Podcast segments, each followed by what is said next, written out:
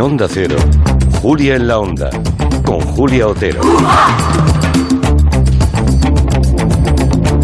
Pues como dice un oyente que escribe en Twitter, si aquí tenemos calor, imagínense 40 grados en Gran Bretaña con moqueta, Moqueta y sin aire acondicionado. Sobre todo la moqueta, ¿eh? Esa moqueta. ¡buah! Bueno, ¿y han escuchado a Miki Otero? Muy buenas tardes. buenas tardes. Es el primero que has dicho alguna cosa, así que es primero saludar. Es el calor que me pone impaciente. Sí, no he escuchado nada a Santi Segurola, quizá porque está en Castro Urdiales y está un poco más lejos, pero le oímos inmediatamente, ¿no? Pues sí, me oís, pero igual, ¿eh? estoy como los londinenses. ¿En serio? Claro, en Castro Urdiales tampoco habrá mucho aire acondicionado, ¿no? Porque no le hará falta casi nunca. No, aire acondicionado cero y la verdad es que yo no recuerdo seis días seguidos con tanto, tanto sol, tanto calor, esa sensación de que más que el Atlántico es el Adriático en agosto. Ya, ya, ya. Y o sea que, que o sea, estás yo alto en- también. Te voy a decir una cosa, Julia. Eh, los mayores calores que he pasado en mi vida los he pasado en Londres los días que, por lo que, es- que he estado, porque he tenido que ir a hacer alguna, algún acontecimiento deportivo. Sí. Estos días que inusuales de 35 grados a la sombra, entrar a un sitio, nunca hay aire acondicionado, entrar y salir deshidratado, es una cosa espantosa. Ya, ya, ya, O sea claro. que sí que me creo que el que esté en Londres lo va a pasar muy mal. Mal, mal, mal, sí, ¿eh? Eh, seguro. ¿A cuánto estáis en Castro Urdiales? Pues estaremos a 35 también por ahí. Ya. en, y en Bilbao estaba- estaban a 40. Casi 40, sí, sí. Nos, hemos nos ha contado Ana, Ana Vega, la Vizcayen, que estaban a 39 o 37 hoy y que esperaban llegar a 40, 42 grados, claro. Cuando se ponen, incluso en el al calor. Sí. Y Máximo Pradera, que tú estás fresquito, ¿no, querido? Aquí estoy en la gloria. Un poco nervioso porque falta solamente una semana para la gran final, la gran gala del Club de la Ducha. ¿Vais a hacer el club de la ducha? Hombre, claro que vamos a hacer. Aprovechando que yo no estoy la semana su- que viene. ¿No estás? Ah, no, la semana que viene no estoy, está Mari Carmen Juan. Pero hay una manera de estar Bueno, sin- yo estaré, yo estaré, yo estaré aquí, estaré en la radio, pero no en la antena. Ah, pero me meto. Claro. Sí, pero me pongo en el ¿qué está estudio. diciendo Miki? Que hay una Una manera, manera de de estar. estar Hola, ¿qué sin tal? estar, por cierto, es hay una manera de estar sin estar, que es, es que tú envíes envíes una tu canción. versión del Club de la Ducha y que nos cantes algo. que y lo grabe participes. en la ducha yo en mi casa y os lo envíe. Exacto. Muy bien, Nuria Torreblanca también está. Buenas tardes, Nuria Torreblanca. No está, pero puedo, puedo echarla ahora mismo por la petición. Bueno, aquí empieza el territorio Comanche. Un momento, un momento. Yo quiero saber quiénes van a estar. Nuria, A ver, esto ¿Quiénes hasta, hasta lunes no lo hablaremos. Nada, nada. Esta- esto es un misterio siempre. Ok, ok. Siempre es un misterio. Pero bueno, eh, será la formación clásica y alguna. Pues eso, tampoco hay tantas variedades. Hay nuevas estrellas en el ¿eh? cartel, tengo entendido. Pero ¿Ah, ya- sí? ya ¿Hay se nuevas estrellas? Dispuestas a cantar, quieres Sí, sí, decir. sí, o sea, sí, sí. Me, me va a tocar cantar, ya lo veo, ¿eh? Dispuestas Claro. y deseosas de Mm, cantar. bueno, bueno. De momento vamos a escuchar a Máximo Pradera, que se ha quedado con el tema del Día del Orgullo y nos propone escuchar dos piezas clásicas que él ha llamado el Gay, Gay Classical Playlist. claro, porque siempre se habla de YMCA Sí. y nunca se habla de piezas clásicas. Hay muchísimas. Podría hacer una playlist mm, gay para el Una playlist gay clásica, ¿sí? clásica, pero ¿Te vamos, atreves? mm, Pero de muchísimos títulos. Hoy voy a dar sí, solamente dos, porque somos muchos, aunque bien avenidos, pero voy a dar, por ejemplo, el Romeo y Julieta de Tchaikovsky y luego explicaré por qué. A ver.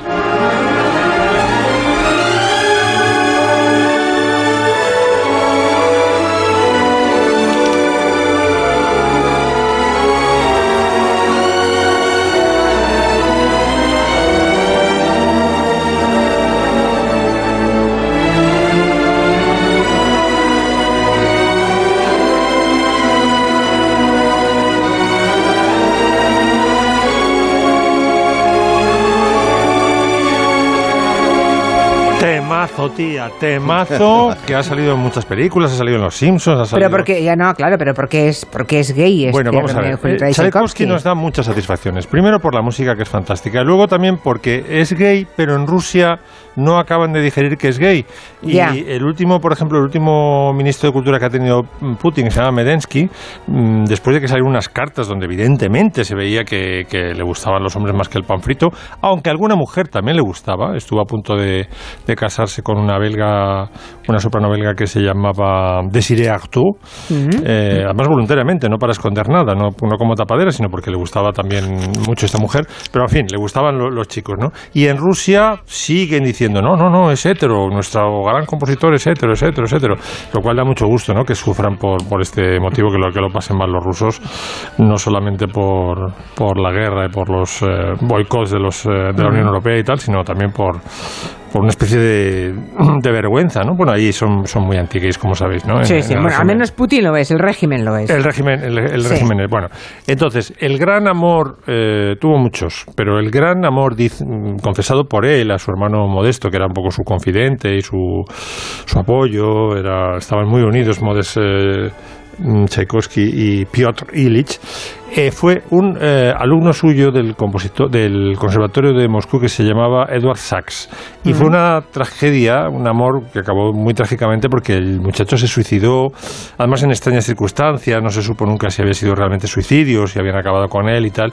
Bueno fue un eh, el chico tenía 15 y Tchaikovsky 28 fue una historia tan retorcida para él que de ahí salió el dicen. Vamos, lo- se lo cuenta él eh, a, a Modest Tchaikovsky, que dice, de, de esta tragedia salió mi, mi tema de amor, que es este que estamos escuchando por debajo de, de la eh, obertura fantasía Romeo y Julieta. ¿no? Es un tema muy atormentado, como, y como la historia de amor de Romeo y Julieta. ¿no?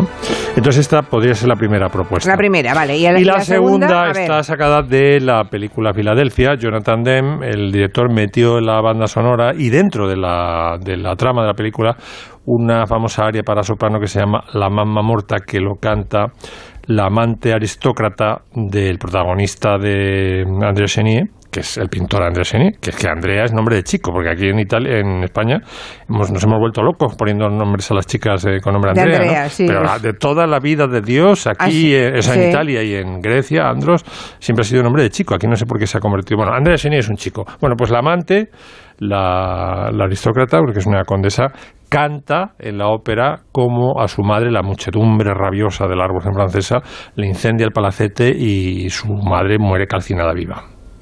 ¿Te molesta esta música? ¿Te gusta la ópera? No estoy muy familiarizado con la ópera, Andrew. Es mi área favorita. Es María Calas. En Andrea Chenier. De Humberto Giordano. Esta es Madeleine. Explica cómo. Durante la Revolución Francesa, la chusma prendió fuego a su casa. Y su madre murió salvándola a ella. Mira, el lugar que me vio nacer está ardiendo. Pues eso, una escena terrible porque Tom Hanks le cuenta a Denzel Washington que ha llegado al convencimiento ya que no va a sobrevivir al SIDA y está ya No recuerdo esa, esa secuencia, fíjate, no, no la recuerdo. Sí, es, es tremendo. Yo Sí, creo que sí, es una de las más duras. Ah, que ya sí. le, le dice a desde Washington que, que, que ya está preparado para enfrentarse a la muerte. Y bueno, es donde una de las escenas donde más lágrimas se derraman en esta película. Ya, ya. Pues yo no me acordaba de, este- de la secuencia, mira por dónde. Dice un oyente que se llama Miguel que no lloremos tanto por el tema de la temperatura, que eres cocinero, que está en un restaurante de la Malva Rosa. Y En que, sí, en Valencia, y que marcaba el termómetro en la calle 39 grados, pero que dentro en la cocina, vestidos de largo y moviéndonos a toda leche, estaban a 47 grados. Madre mía. Claro, es que trabajar en una cocina también es bonito de pensar, ¿eh? Cocina del infierno, no realmente. está mal. Sí. Bien, eh, Santi Seguro, consciente de que muchísima gente empezó vacaciones, nos quiere recomendar un libro y una serie. A ver si nos, si nos convence, Santi. A mí siempre me convence. Sí, a mí también. A todos sospecho. No, eh, lo- yo creo que los hay gente que para los libros de verano eligen un tocho, ¿no? De mil páginas, empiezan el primero de julio y lo terminan, pues, el primero de septiembre. Eh, yo soy más partidario de libros cortos, de ir pasando lo- y, y no demasiado eh, pesados en el sentido, di- diría, intelectual de la palabra. Pero hay, hay un libro que a mí me ha encantado de, la, de una editorial magnífica, Periferia, que se titula La cuerda invisible. Es de un escritor austriaco, se llama Erich Hockel. Hackel, no sé, mi alemán está por, por los suelos últimamente. y eh, es un libro que mm, trata, un- un- en realidad es una novela que no es novela, porque cuenta la historia muy novelada, eso sí, pero con mucha precisión, con muchos datos y con mucho estilo de eh, tres personas fundamentalmente alrededor del problema del nazismo en Viena. Eh, ya sé que es un tema recurrente, pero este es un asunto real. Un, eh, un berlinés que no había visto las montañas en su vida, se mm, pasa un día por la Selva Negra, le gusta esa, esa historia de, de- de los montañeros, termina en Viena, es un, eh, un artesano, hace villas de, de cinturones y luego hace pequeñas eh, cosas de cerámica y tal. Y eh, en Viena se hace amigo de un grupo de gente que sube a las montañas cercanas a Viena. Eh, allí traba amistad con un, judío que viene, como todos sus familiares, de la zona de Ucrania, de Lviv, de Leópolis. Bueno, a partir de ahí la cosa mm, se va dispersando en el sentido de que mm, aparecen los nazis en Viena, se lleva todo por delante y esta gente tiene que marcharse, todos menos una madre, Re- Regina, y una hija, Lucía. Eh, a través de la amistad que siempre ha tenido con esta familia, este señor les acoge, no es que les acoge, les esconde en, eh, en su taller. Y durante cinco años les esconde y les tiene allí. Y ahí es donde se, desar- se desarrolla una, una historia magnífica de amistad, de silencio, de miedo y también de cómo se pasa la vida en ese escenario tan tan tremendo, ¿no? Que es un taller en la que en la parte de atrás hay una un, eh, un colchón eh, y una madre y una hija y cómo esa hija pues va creciendo, tiene la primera menstruación, cómo la madre le va instruyendo en cuestiones como todas las asignaturas más o menos fuertes que hay siempre en los, en los años del bachillerato, le va instruyendo en ciencias, en literatura. En realidad es una novela que marca las tres cosas, ¿no? El miedo y la intolerancia, la amistad callada de este Mm. hombre, de, eh, eh, de Duske, y finalmente las, eh, la trayectoria vital, las peripecias vitales de estas dos personas que viven en un régimen absolutamente de terror, aisladas, con miedo a salir. Alguna vez la llevan el tranvía por Viena para que vea el sol del cielo y para que vea cómo es una ciudad. Y eh, esta historia termina pues eh, bien para ellas, pero con la sensación de que el mundo eh, es de una crueldad eh, absoluta, incluso evidentemente para muchos de sus familiares. La verdad es que eh, el personaje central, este hombre callado, realmente existió, existió y nadie supo nada, nadie contó nada, excepto que po- poco antes de, de morir el gobierno de Israel le hizo, le dio una de las mayores distinciones que puede haber a un ciudadano. No supo nada, no dijo nada, jamás tuvo, eh, digamos, ninguna pretensión de, de hacer historia, pero a través de este libro te das cuenta cómo las personas anónimas, las que viven en regímenes de una, eh, cru- de una crueldad eh, máxima, siempre hay personas que son capaces de eh, es- mm, poner por delante la amistad, los principios Mm. y la dignidad a cuestiones como la religión, la política o cualquier otra de estas eh, divisorias que nos hacen la vida imposible muchas veces. La cuerda invisible. libro. La cuerda invisible. ¿Perdón? La cuerda La invisible, ¿eh? La cuerda invisible, gran de Eric de. Hackel. Vale. ¿Y la serie, Santi? Es que voy mirando el reloj, ¿eh? Y... Bueno, iba, fíjate, eh, la serie para mí es White Lotus, la historia de un White de un Lotus. hotel. Ujú. Sí, eh, se emite en HBO.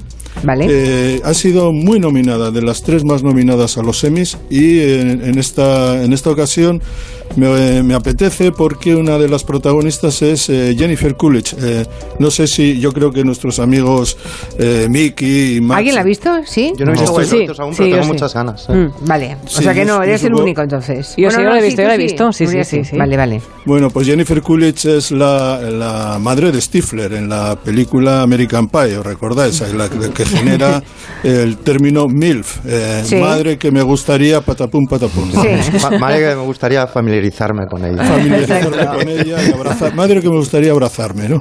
Bien, eh, hace un papel precioso y es una serie de un, un hotel en Hawái a la que llegan una serie de personas de alto standing, pero no demasiado alto standing. Y ahí se crea una sátira de las eh, relaciones convencionales, del matrimonio, de, mm, eh, de las jefaturas eh, laborales.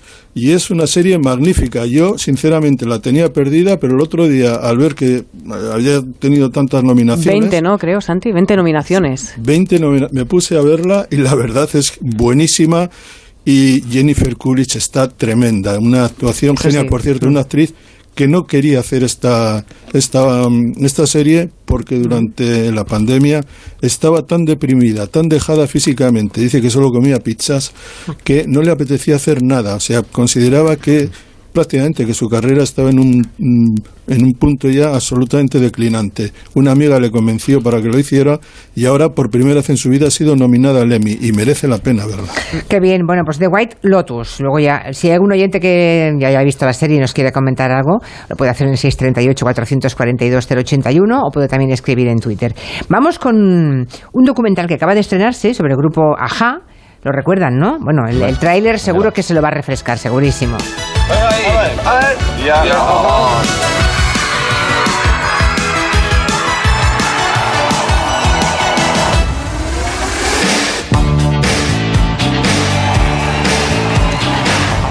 Los Aja, sí, seguro que, que habéis bailado esto, por lo menos cuando erais pequeños o habéis visto ese videoclip tan famoso con esta canción Take On Me. Es ese grupo noruego que se hizo pues mundialmente famoso desde Noruega por esta canción, ¿no? Y este documental se ha grabado durante cuatro años. ¿Qué es lo más interesante? Bueno, pues te cuentan cómo, cómo emergen desde ahí, desde un pequeño sitio de Noruega, hasta que poco a poco alcanzan la fama mundial por la canción, por toda su trayectoria, y que van llenando estadios durante toda su vida. Lo que pasa es que ellos ya dejan muy claro que me parece lo más interesante del documental, que es que ellos no son un grupo de amigos que monta un grupo, sino que son una gente que coincide en un grupo y que luego cada uno tiene su vida. Coinciden en el escenario y después cada uno a su rollo. Me Ya. parece valiente decir eso, por lo menos, porque hay mucha gente que no se atreve a decir eso cuando está en una banda, ¿no? Y eso es lo más interesante. Y también lo más interesante es eh, aceptar que le tenían un odio cerval a esta canción. Ellos. Al Take On Me. Ya, porque fue, tuvo muchísimo éxito. Es algo que pasa Claro, bastante en sí. las bandas que, que, bueno, que después no, no acaban de, de- digamos que eclipsa, hay una canción que eclipsa todo lo demás Mm. y da un poco de rabia como creador, imagino que van por ahí los tiros, ¿no? Y esto me ha hecho reflexionar un poquito pues en ese tema, ¿no? En el de, en el de los grupos o músicos, cantantes que reniegan durante un tiempo por lo menos o que sienten cierta animadversión De por alguna de un sus ca- gran éxito De los suyos, ¿eh? Ya. de los suyos. Por ejemplo, tenemos a Madonna, que hizo como esta semana dijo Rigoberto Bandini, dijo eh, la Bandini que dijo, estoy hasta el coño ya de todo esto, me voy a Sí, retirar. Es verdad, escribió tal cual, ¿eh? Esa Tal frase. cual, esa tal cual. frase. No, no es una cosa de Nuria Torreblanca que ella jamás lo diría por la radio, No, ¿eh? nunca, nunca, nunca. Pues Madonna dijo, mira qué harta me tenéis ya con el Holiday y con el Like a Virgin.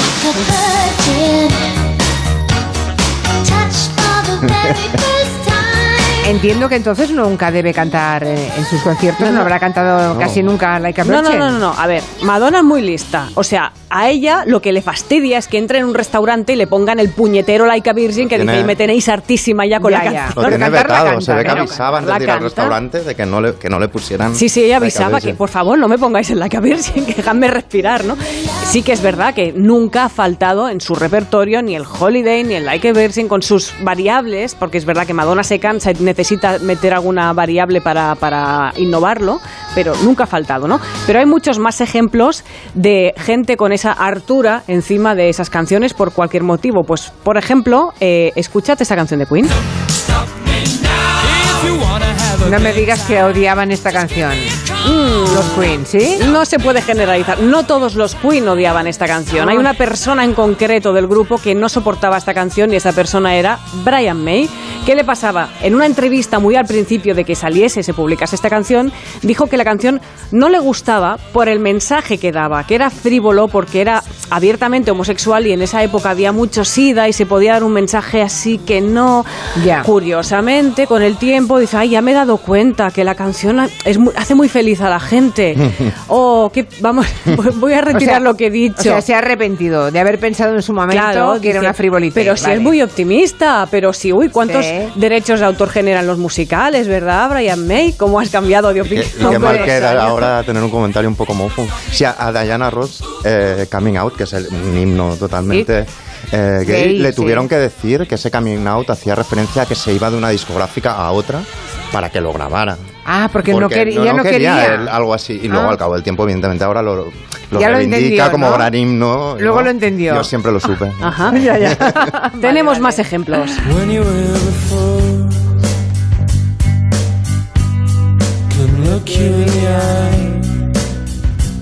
Bueno, esto es un himno generacional, el creep de Radiohead. Esto, bueno, si, ha- si has vivido tu juventud en los 90, esto ha sido religión, ¿no?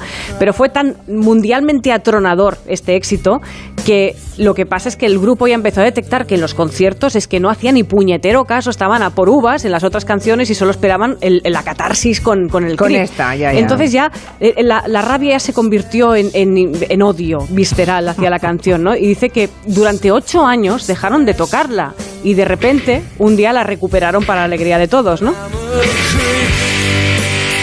Es curioso, ¿eh? A veces, a veces somos muy ingratos con cosas que han dado el éxito, ¿no? Sí, sí, hay que entenderlo, pero también hay que ser como Madonna, hay que ser inteligente Sí, y asumir sí. eso, ¿no? Pero es que este señor, al cantante de Radiohead, a Tom York, le nombrabas la canción en una entrevista y se ponía del revés, o sea, era, era algo ya, no podía soportarlo. Os pongo un ejemplo todavía más reconocible.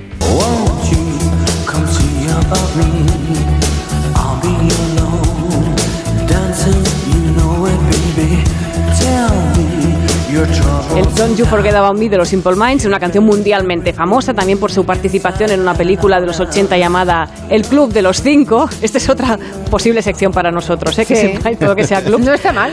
El Club de los Cinco. Bueno, pues es una canción especialmente grimosa, porque es que no la quería nadie. No es, no, no estaba compuesta por los Simple Minds, les llegó un poco de rebote. Es una canción que previamente habían rechazado Brian Ferry o Billy Idol. Entonces insistió el compositor, bueno, por favor, venga a grabarla, que seguro que... Y ellos, bueno, ante esa insistencia dijeron, mira, si le metemos unos cambios y aquí metemos un la, la, la, la, la, pues a lo mejor funciona. Vaya, si funcionó. La canción se hizo mundialmente famosa, pero para ellos siempre... Esta, esta canción es que no es nuestra, es que viene de fuera. Y siempre les ha quedado la cosita aquella, ¿no? Le han tenido una cita tirria. Exacto. Ah. Vamos con otra todavía más famosa.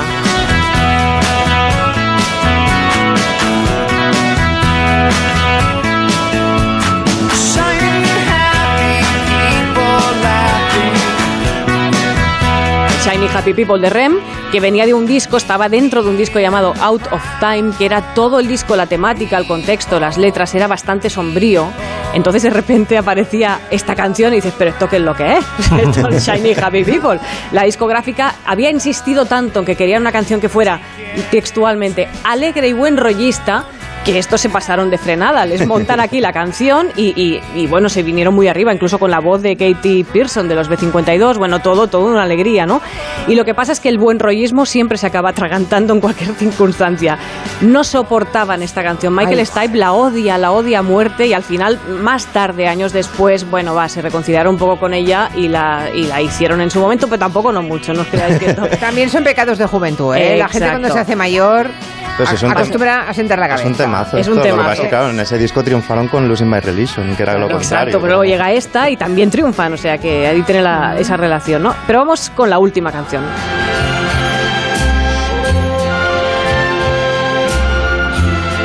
El amigo Frankie, Frank Sinatra, no soportaba esta canción, pero esto no os lo voy a contar yo, nos lo va a contar nuestro amigo Máximo Pradera, porque esto lo contaba en su último libro, ¿verdad, Max? Exactamente, que salía... ¿Por qué odiaba Strangers in the Night? Pues porque se le obligaron a grabar. Él estaba en un momento de horas bajas y los de la casa de discos le dijeron, Frankie, eh, tienes que levantar un poquito esto, ¿eh? Y entonces le pasaron este tema, ordenó cambiar la letra, no era su elección, no era su música y se convirtió en un éxito inmediatamente y de tanto cantarla, pues eh, Ya, le pasó como a Conan Doyle con Sherlock Holmes, que le eclipsó el personaje. Él quería, probablemente, Frank Sinatra quería ser recordado por otros temas y, no sé, por- probablemente con el repertorio de Gershwin o Cole Porter y tal, y de repente esta canción se le atragantó por lo mucho que se la pedían, ¿no? Pero claro, lo terrible de Frank Sinatra era que salía al escenario y decía, y ahora voy a cantar esta canción que detesto, y vamos ahora con esta puta canción. Y lo decía públicamente, Lo ¿no? decía un segundo antes de cantarla y te daban ganas de decir, Frank, esto es un poquito más de información de lo que necesitamos saber, ¿sabes? Cántala y déjanos disfrutar y que la proces- tu procesión vaya por dentro. Exacto, cállate, ¿eh? Cállate. Te Cállate, aguantas, ¿no? cállate, Frank. Pero lo entiendo, ¿eh? Cuando ahora que tengo es un poco De- No, como no, que no acaba- es un poco, ¿sabes no aquella frase de Fraga, toques usted las narices? un poco toca las narices, ¿no? Sí, sí. es- Hay que ponerse en su lugar, ¿eh? Sí, yo me pongo, así como con las anteriores, no con esta, me pongo al lado de Frank Sinatra, mira. Y ahora es, es como... mm. podría durar tres minutos o tres años seguidos Sí. la canción. ¿no? Entras Sí. en el ascensor y sigues. La, can- Sí. la canción seguía ahí cuando despertaste. esta, ca- esta canción es interesante porque fue un exitazo, yo, probablemente en el año 66, y claro, era Frankie, vamos a decir, viejo mundo, frente a la ola de Beatles, Rolling Stone, que estaban en su apogeo. Y de hecho, yo creo que en las listas esa pelea entre el beat inglés y, y la de los swinging, eh, swinging 60s con la vieja época de, de Sinatra, es un choque eh, Claro. cultural de primer orden y fue número uno, bueno, y, y es verdad que a Sinatra se le recuerda mucho, muchísimo por esta canción, porque en pleno 60, con eh, eh, Satisfaction y compañía, aparecía esto, se metía y se metía en el número uno. O sea que para mí es una canción que igual no le gusta, igual nos gusta mucho, pero que tiene un significado. Ah, no, claro, claro, seguro, seguro. 60, Sí, sí, sí. Bueno, una pausa y seguimos. De 3 a 7 en Onda Cero. Juli en la Onda. Con Julia Otero.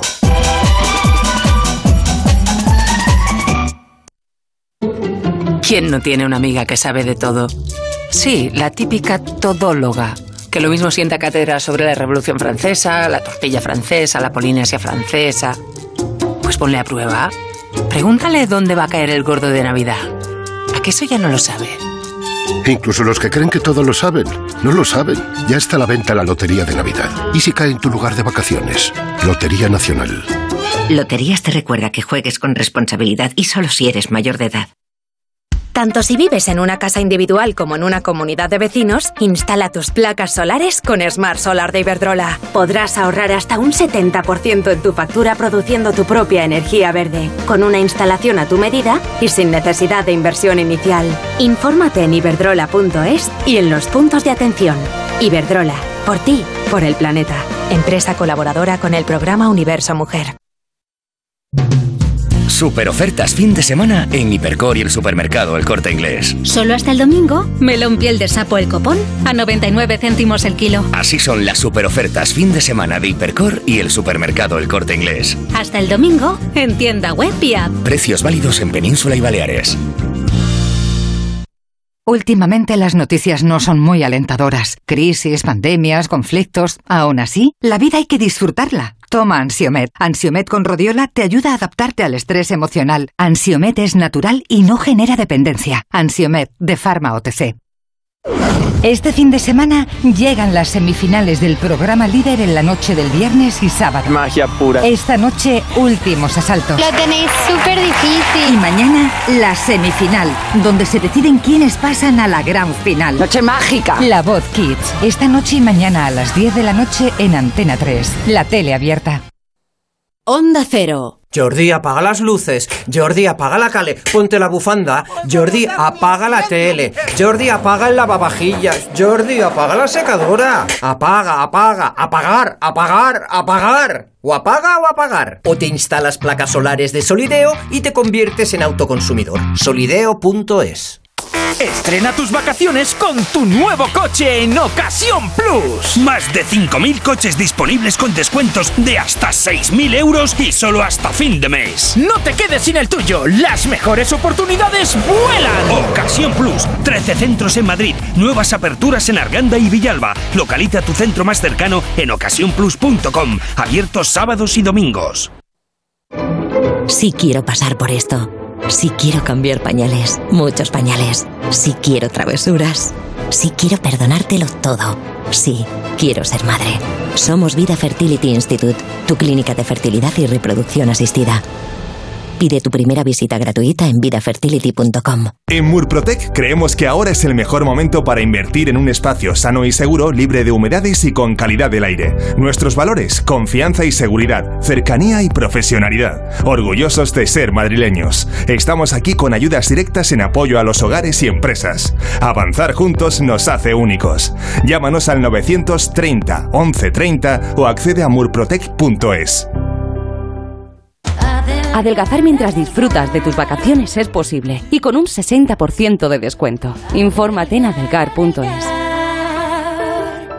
Compramos tu Rolex de acero de los años 70 y 80. Especialistas en Rolex desde hace 30 años. Compramos tu Rolex de acero de los años 70 y 80. Pagamos el mejor precio. Compramos tu Rolex de acero de los años 70 y 80. 915346706. Plaza San Juan de la Cruz 9. 915346706. No lo olvides. Compramos tu Rolex de acero de los años 70 y 80. Venga a las rebajas de Muebles a Dama. Precios insuperables con la misma calidad de siempre, en una gran variedad de estilos y modelos, con su habitual trato amable, transporte y montaje gratuitos y la mejor financiación. Todo lo bueno de Muebles a Dama, pero ahora con rebajas. En General Ricardo 190 y en la web mueblesadama.com. También en verano, Carlos Tartiere te ofrece la mejor cocina asturiana. Arroz con bogavante, pescados, cabrales y mucha sidra. Ven a disfrutar de la carta de verano de Carlos Tartiere. Facebook, Twitter, YouTube. Hay más de un medio para que nos sigas. ¿Cuál te gusta más? Onda Cero es la radio que siempre va contigo, porque estamos en las redes sociales para que nos sigas, para que opines, para que compartas noticias.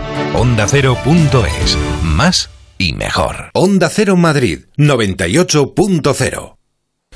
Oh, why do you catch my eye then turn away? I thought we said all the things we had to say. Saludamos a una oyente que se llama Encarna, que está en Cork, en Irlanda, encantada de la vida porque viven allí y está a 23 grados, que todo el mes de junio no han pasado de 24 y que está encantada. Que ella es de Murcia, que lleva allí 25 años, pues no vuelva, ¿eh? Porque si vive a 24 grados y vuelve usted a España, Encarna, un beso desde aquí. Bueno, eh, aquí mi Quotero hoy viene al Comanche a hablar de fútbol, así que Santi, pon la oreja, ¿eh? Pon la oreja. Sí, sí. Eh, exi- exijo puntualizaciones sí, y- requiere tu supervisión. Bueno, el motivo es que se acaba de publicar una autobiografía de George Best y bueno, pues mm, va- a partir de ahí quieres hablar de futbolistas, Ese- de otros también. Sí, esa es la razón por la que suena lo que estaba sonando, Wedding Present, que es un grupo que en el 87 eh, grabó un disco titulado George Best, con él en la portada. Sí. Que es la demostración de estos futbolistas que son casi estrellas del rock, ¿no? Sí. Que hay fútbol- eh, yo creo que el, que el conocimiento eh, lo puedes aplicar en una disciplina, pero el talento siempre es más versátil y acaba derramándose en otras facetas de tu vida. Alguien talentoso lo es no solo jugando a fútbol, no solo escribiendo, ¿no? Siempre va- y es este tipo de, de jugador que tienen tanto carisma vestidos con la equipación de fútbol dentro del campo como eh, vestidos de calle en la calle, como en el caso de George Best, desnudos, como sabemos, tiene un largo historial de, de Casanova. El libro se llama eh, El Mejor, por el juego de, de palabras con Best, con George Best. Lo edita eh, Contra Editorial. Y bueno, George Best, eh, solo con el mote se puede saber quién es, ¿no? Lo llamaban el quinto Beatle. ¿No? porque su ascenso fue en paralelo un poco a los, al, al éxito de los Beatles en los 60. Para hacernos una idea, George Best ganó eh, la Copa de Europa con el Manchester United cuando los Beatles están sacando el, álbum blanco, ¿no? por ejemplo, fue como en paralelo. Y aparte de, de su imaginación dentro del campo, de su vida disoluta con un montón de mis mundos fuera del campo, eh, tuvo un desenlace muy, muy duro por su adicción al, al- al alcohol, que acabó matándolo a los, a los 59 años. Y el libro va desde su primera infancia. George Best nació en Belfast en el año 46, años duros de posguerra, en, un- en una casa súper humilde de una familia protestante. Mira, para, por ejemplo, para ir al cine, para poder ir al cine Sí. de barrio, eh, como no tenía dinero, tenía que ir con tarros de mermelada de cristal, porque en ese momento había una crisis de vidrio, y con eso le dejaban entrar al cine. Y ahí es donde veía las películas en, el cine. Y desde muy pequeño empezó a destacar, ya vieron, lo llamaban que era un niño bonito con un juego bonito en, en el barrio desde el principio. Y el Manchester United ya lo reclutó con 15 años, con 17 ya debutó. De hecho, el tipo que lo defendió en su primer partido se ve que se encontraron muchos años después en una gala benéfica y le tocó así unas palmaditas en el hombro para que se girara y George Best le dijo, ¿cómo te va? ¿Qué? Dice, no, no, es que solo te tocaba el hombro para verte la cara porque en el primer partido solo te vi la espalda. Te ibas de mí todo el rato. Y George Best en el año 65, que es cuando ya empieza a ser una, una leyenda, a ser muy famoso, eh, coincidió con otra gente, otros chavales que también empezaban, que son estos.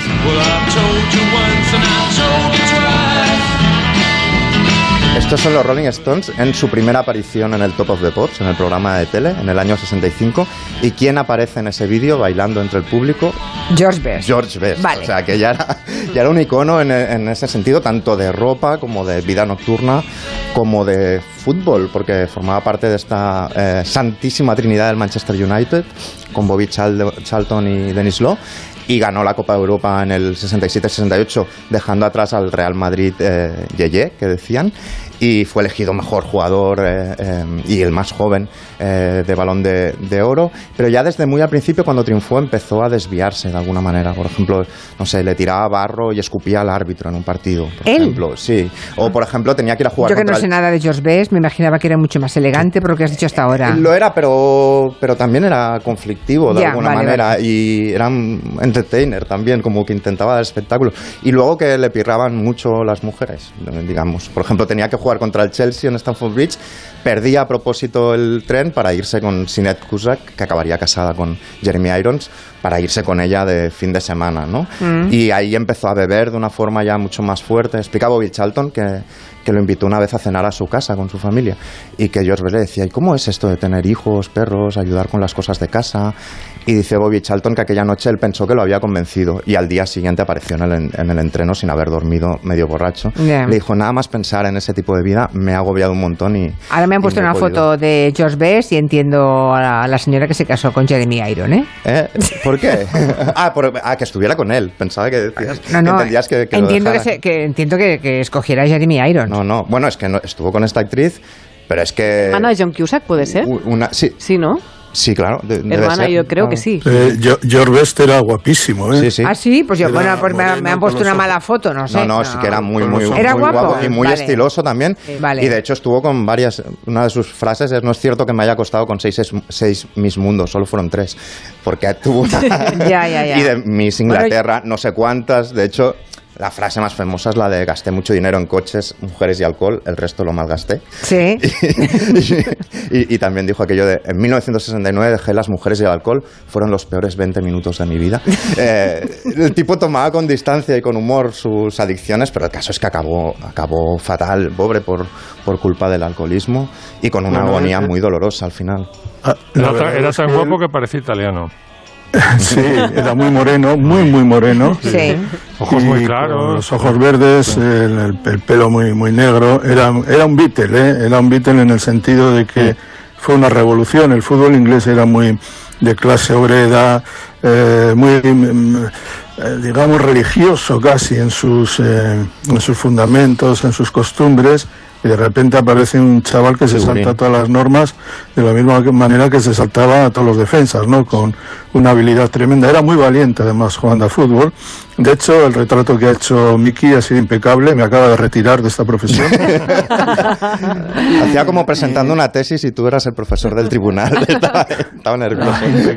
impecable. Quiero decir una cosa, cuando murió George Best, murió muy joven en un hospital de, de Londres, eh, bueno, muy joven, 59 años, tenía cáncer de hígado, le- se produjo algo verdaderamente extraordinario, y es que su funeral eh, todavía no se habían llegado a todos los eh, acuerdos de paz en Irlanda del Norte, ni mucho menos, y muere George Best Irlanda del Norte estuvo unida en, en aquel funeral que fue transmitido por televisión eh, en Inglaterra, en el, en el Reino Unido fue un acontecimiento. Y todas esas imágenes recorriendo Belfast de- del cortejo fúnebre hasta Stormont, donde luego se firmaron los acuerdos de paz, fue un momento que tuvo una trascendencia política, porque era muy difícil ver congregadas a las dos comuni- comunidades en torno a una persona que sí que era protestante, pero no era una persona que hizo ningún tipo ni de declaración política, ni religiosa, ni nada. Simplemente jugaba fútbol y le gustaba disfrutar más de lo que le convenía, le, dis- le, disfrut- le gustaba disfrutar de la vida. Pero su muerte tuvo un efecto congregador impresionante. De hecho, le pusieron su nombre al aeropuerto de Belfast. Hay un montón de, de oyentes que han estado, los que no lo conocían, han estado buscando fotografías de George Best y, y concluyen que, no- que tenemos diferente idea, ¿No les de parece concepto atractivo? de hombre guapo, ¿no? Al menos los que han escrito, las, que- las o los que han escrito dicen que no. Pero bueno, sigamos, sigamos, Miki, venga. Bueno, los que nos dé tiempo. Yo, yo otro que, que me parece una estrella con un talento que va más allá del campo de fútbol es muy conocido aquí, pero lo podría presentar Montalbán, ¿no? Que decía un talento con la aparente fragilidad de una ex batería de los Beatles y la astucia de un agente de cambio y bolsa. ¿Quién puede ser? este? Johan Cruyff. Johan Cruyff, que Hombre. es, bueno, es como mi gran referente, Sí. o sea, quiero decir, de pensamiento y de todo, que evidentemente la llegada en, eh, a principios de los 70 a España fue como si viniera Mm. de otra época, del futuro, de alguna manera. Sí, sí. Y mi primera imagen como grande es la, la final, cuando él ya es entrenador del Barça en el año 92 contra la Sampdoria, la final de la Copa de Europa que en esa época él llevaba esas ray de, de aviador, esa gabardina como de Philip Marlowe que llevaba siempre. Sí, sí. Y era curioso que un tipo que, que entendía de una forma tan intuitiva el fútbol como jugador también lo supiera racionalizar como entrenador de esta manera. Hay un es- escritor inglés que me gusta mucho, Simon Cooper, que dice que era la bombilla y Edison al mismo tiempo, Johan Cruyff. ¿no? Qué buena y en ese, imagen, en sí. ese momento, además, tiene como la gran frase, ¿no? Ve al Barça, a los jugadores atenazados por los nervios antes de su primera gran final, y lo único que les dice es salid y disfrutad, que es como el gran lema con el que vivir, Mm. y con el que escribir y con el que todo. Todo, todo. Y Sí, lo sí. único que hacía mal, Johan Cruyff probablemente eh, fuera a cantar. We gingen naar kijken van een Pero era un gran creador de aforismos con este castellano casi cubista, imposible, estos haicos involuntarios, pero llenos de sabiduría, ¿no? Cuando el tío despoja como el pensamiento sofisticado para darlo en una fórmula muy sencilla, cuando dice, mi delantero es mi primer defensa, mi portero es mi último delantero. O cuando dice, si tú tienes el balón, ellos no pueden meter gol. Es Claro. sencillo, pero es complicado llegar ahí, ¿no? Y luego dice, juega como si nunca pudieses cometer un error, pero no te sorprendas cuando lo cometes. O a lo mejor jugar a fútbol es sencillo, pero jugar un fútbol sencillo es lo más complicado que hay. Este es Johan Cruyff, o sea, hay quien se mofa de él como Mm. si fueran mensajes de galletas chinas. A mí me parece un gran pensador, lo digo sin ningún tipo de, Sí, sí. de ironía y una rebeldía que le llevaba a imponer sus normas. En la camiseta de Holanda del Mundial del 74, que iban todos de Adidas con las tres líneas, el tipo se negó. Se quitó una. Se quitó una porque él tenía un contrato con Puma y se quitó una y fue el único que no siguió el contrato, que venía marcadísimo por la marca que, que hacía las camisetas. O sea que- Estaba recordando, fue Menotti el que dijo una frase. Ah, ¿cómo era? Basta de hechos, ahora queremos palabras. Me parece maravillosa. Creo que fue Menotti. Me- no, sí, que- ¿no? ahora que no, queremos promesas, no era con palabras, era... Ah, vale. Basta de, basta de hechos. Ahora queremos Promesas. Bueno, es un poco eh, las promesas mm, obviamente forma- formalizadas con palabras, Claro, ¿no? claro, claro. Exacto. Es maravillosa esa frase también. Es maravillosa. Es muy sí, buena. Basta luego- de hechos. Basta de hechos. Y luego hay muchos más. Eric Cantona, creo que no me da tiempo a comentarlo, pero sería otro referente antifascista iluminado y muy especial. Pero puedo acabar con, con José Alberto González Varillas, un jugador del Cádiz, un tipo que decide jugar, seguir jugando en el Cádiz en segunda división y no jugar con el Paris Saint Germain.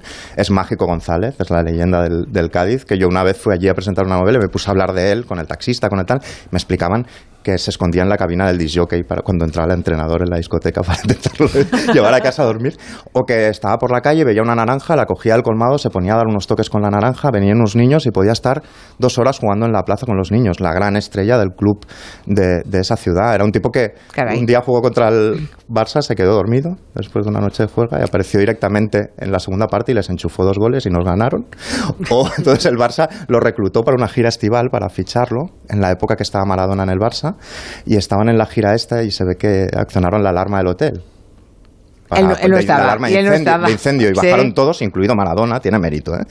incluido Maradona, acabaron abajo y el único que no bajó fue... eh, ¿Por qué Ma- no estaba? Mágico González, porque estaba con una chica en la cama y no se pensaba mover de ninguna manera. De hecho, Ya, ya. Maradona dijo que era mejor que él. Yo vengo del planeta Tierra y él es de otra galaxia. Y la frase de Mágico que a mí me flipa es, sé que soy un irresponsable, sé que soy un mal profesional y que, puede estar, que esté desaprovechando la oportunidad de mi vida. Lo sé, pero tengo una tontería en el coco. No me gusta tomarme el fútbol como un trabajo. Si lo hiciera, no sería yo. Solo juego para divertirme. Me parece Ya. increíble que un Sí, jugador sí. de élite diga eso. Desde luego. Terminó Bueno, de taxista, ¿eh? En, ¿Ah, sí? en El Salvador. En El Salvador. Bueno, pero es que era un tipo que, que- que- que le venía a fichar un club por más dinero y jugaba mal en el partido de prueba para que no lo ficharan. Es decir, era, era ese nivel de... Le Ya. daba un poco igual todo. pero está bien, ¿eh? No me dedico a esto como un trajo. interesaba Solamente jugar porque y me vivir. divierte. Sí, sí. Sí, sí. Bueno, estamos en los últimos cinco o seis minutos de la primera hora del Comanche y Máximo Pradera nos tiene que hablar. Nos quiere hablar de Monty Norman, lo comentamos el otro día, él Que ha murió, muerto, sí. ha muerto, eh, el que compuso el tema central de James Bond y, mm, y Máximo tiene mm, bueno un filtro analítico que pasa el famoso filtro Pradera ¿eh? para esta para contarnos la historia de esta melodía. No, lo contó él mismo. Ah, Bueno, ha muerto a los 94 años. Es un hombre que cantaba, componía para, pues, por ejemplo, para Cliff Richards, compuso canciones y tal. Y estaba muy asociado cuando empezó como músico a uno de los dos productores de James Bond, eh, a Harry Saltzman. Antes incluso de que Saltzman que ligara la mayonesa entre Saltzman y Broccoli y empezaran a comprar eh, los derechos de las novelas de Ian Fleming. ¿no? Entonces, uno de los trabajos al- que le encargó Saltzman a Monty Norman en los albores de su relación fue la música, lo que se llama música incidental para una obra de teatro que era una adaptación de una novela de V.S. Naipaul, que es un, eh, bueno, un premio Nobel de origen, increíble, de origen hindú. Sí. Y, y la obra de teatro se va a llamar Una casa para Mr. Biswas. Lo tengo, lo tengo que decir con voz de Apu porque si no, no me sale. Y compuso esta, esta música con, con una canción también que sonaba en la obra de teatro y al final la obra de teatro, adaptación de esta novela, no salió al, no subió al escenario, pues por problemas de producción, vaya usted a saber, ¿no? Se quedó ahí en el cajón, ¿no? Entonces ahora vamos a escuchar el momento en que el propio Monty Norman cuenta a un periodista de la BBC cómo eh, Salman y Broccoli le dicen, oye, mm, ¿puedes- ¿nos puedes componer la música para la primera adaptación que vamos a hacer de Ian Fleming, que va a ser el Doctor No? Y él dice que va al cajón y lo cuenta Mon- Monty Norman. So I went to my bottom drawer, found this number that I'd always liked, and played it to myself. I was born with this unlucky sneeze, and what is worse, I came into the world the wrong way round. So it had this very Asian quality. Well, I get the Indian feel, but where is James Bond in all that? I thought, what would happen if I split the notes? So I went. Um,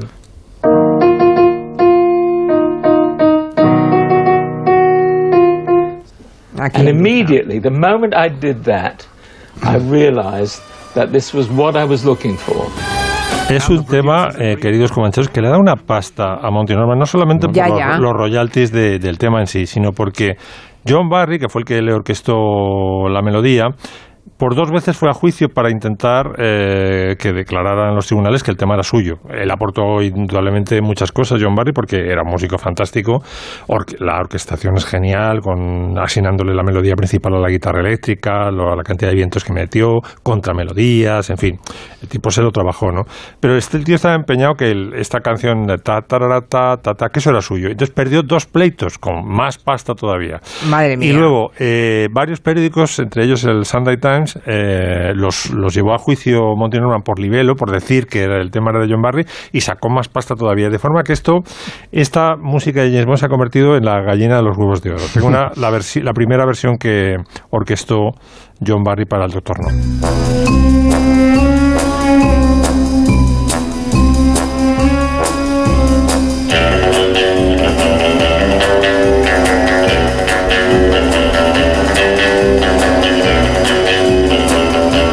No lo- sin los arreglos de, De de John John Barry. Barry, yo creo que se quedaría en poco la canción. Se quedaría ¿eh? en nada. No Vamos sé a si en decirlo nada, pero mucho menos, ¿eh? En- en- en menos que nada. Menos. Porque fijaos, incluso arropando la, la canción con instrumentos indios, como iba a aparecer en Una casa para Mr. Biswas, eh, en el teatro londinense, fijaos en qué hubiera quedado. En nada.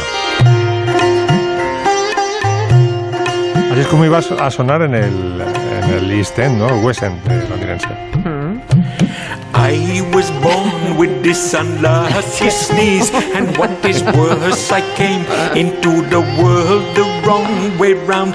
Pundits all agree that I'm the reason why my father fell into Pero, ¿quién- pero por favor, ¿quién es este? ¿Quién es este que canta? Por Este es el Dios? propio Monty Norman, si era cantante también. El Monty, bueno, perdona, eso creería él. Pero mira, esta- con esta guitarra sí, ¿eh? Sí, claro, es que- ahí como medio sulfura. Sí, sí, sí. Pero que vamos, no es serio, yo no es entiendo, serio. no, yo entiendo al pobre John Barry, ¿eh? Sí, intentando sí. que le dieran algún mérito y éch- échame algo, ¿no? Échame algo, porque claro. eh, John Barry, que, que no se queje John Barry, que tenía Jane Birkin, que fue su primera ya. Va, va a ser eso. Que se la, se la prestó a Gainsbourg.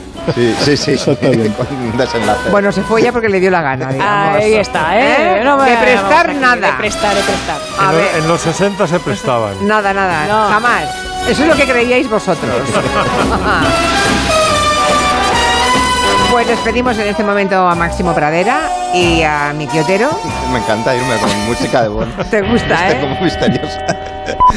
Pues se van Otero, Miki Otero y Pradera, Máximo Pradera. Adiós. pero no. Hasta la semana que viene. Adiós, Santi, tú no te muevas, ¿eh? No, no, aquí vale, estoy. las seis noticias y seguimos con la segunda parte del Comaño.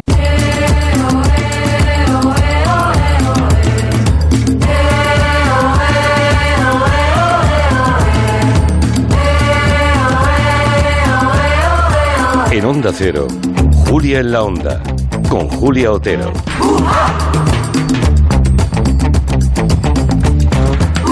Pues estamos ya empezando la, la última hora del programa y segunda hora del territorio Comanche. Siguen con nosotros Santi Segurola y Nuria Torreblanca, pero incorporamos el segundo turno. Noelia Danez, muy buenas. Hola, ¿qué tal? Buenas tardes. Y Antón Reixa. Buenas tardes, señor Reixa. Buenas tardes. ¿Cómo llevamos? ¿Tú estás en La Coruña o dónde estás, Antón? En, en La Coruña, con el cambio climático, 30 grados. Madre esto- mía. Bueno, no te quejes, ¿eh? Con 30 grados. ni- Hemos dejado de tener nuestro clima vintage, que nos hacía felices. Sí, y ahora sí. tenemos un, un clima extremeño. Esto Dios no mío, ser. ni ahí ni en Castro Urdiales, ni en el norte ya hay descanso, madre mía. Bueno, tenemos muchísimas historias que contarles en esta última parte de- del Comanche.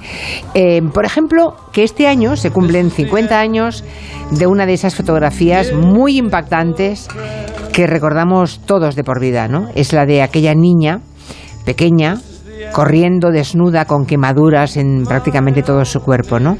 Esa foto fue un símbolo de la guerra de Vietnam y Antón Reixa nos quiere hablar de ella, de esa fotografía o de esa niña, no lo sé, ¿de qué, Antón?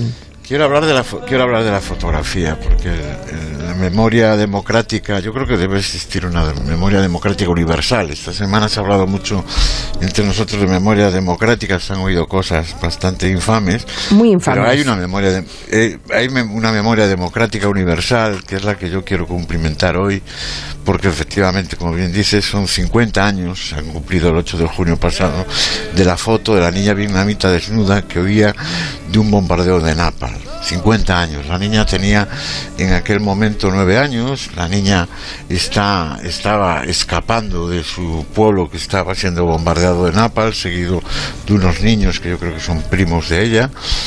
Eh, la niña está desnuda, eso le da un impacto mayor a la, a la foto. Eh, el sufrimiento es terrible. El Napal eh, tiene una temperatura entre 800 y 1200 grados. Eso Madre mía. una niña en ese momento.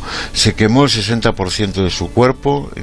Tuvo que pasar una hospitalización de más de un año. neces- necesitó 17 injertos.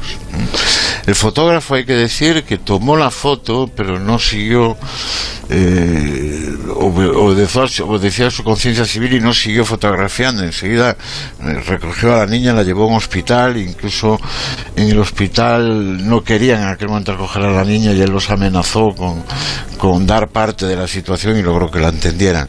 Sin embargo, el fotógrafo lamenta que él se equivocó, hizo algo que, hombre, no creo que nadie de nosotros se vaya a encontrar con nadie eh, de napal, pero por si así fuese, no le deis agua. El fotógrafo le había dado agua a la niña, que parece que es lo más contraindicado. Eh, la niña tiene ahora 59 años, vive en Canadá, trabaja en una fundación de ayuda a los niños víctimas de la guerra. Durante años odió al fotógrafo porque a ella le, le- le recordaba esa tragedia y el horror de sus heridas. Pero hay que decir que en 1986 se encontraron fotógrafo y fotografiada en Cuba y se reconciliaron. Esta foto que la tenemos puesta en nuestras redes es un símbolo de, universal de la crueldad de la guerra. La niña, esa fuerza de la niña mirando a cámara, el hecho que ya decía yo de que estar desnuda, eso. Porque eso, eh, es que además una niña la- era, era muy menudita, además, ¿eh? Tenía nueve años, con- pero con- con nueve hubiera años, podido pasar por seis, corto. ¿eh? Era muy pequeña, sí. Sí, sí. Y, y mirando a cámara, esa fuerza que le da la mirada a cámara, es como los fusilamientos del 3 de mayo de Goya o, Sí. o como el Picasso, el Guernica de Picasso se ha vuelto un símbolo de, un símbolo de la guerra. Ese año el fotógrafo, que también era vietnamita, ganó un, un, un Pulitzer el Pulitzer de aquel año y es curioso que él trabajaba para la agencia Associated Press y lo que son a veces los prejuicios culturales. El editor de fotografía de Associated Press eh, estuvo dudando en publicar la foto porque era una niña desnuda. Sin embargo, esa imagen yo creo que ha sido, se ha convertido en un símbolo del horror de la guerra y por lo tanto algo que nos hace amar y desear la paz y nunca Mm. mejor dicho en un momento como este. Que no ocurra más, que no ocurra más.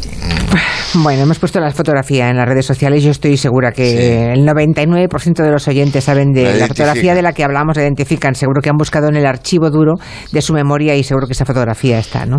Vamos ahora a una recomendación de, de serie con sustancia. Eso dice Noelia Danez, ¿no? Se llama Physical y, bueno, Noelia no se ha perdido ni un capítulo. Ya va la, la segunda temporada ya, Sí. ¿no? De Physical. Sí, bueno, el, el último capítulo me lo he perdido porque lo están emitiendo ahora mismo. Entonces yo estaba en la disyuntiva de venir o quedarme a verla. Digo, pues tendré que Has ir. escogido bien. que a ver qué hacía.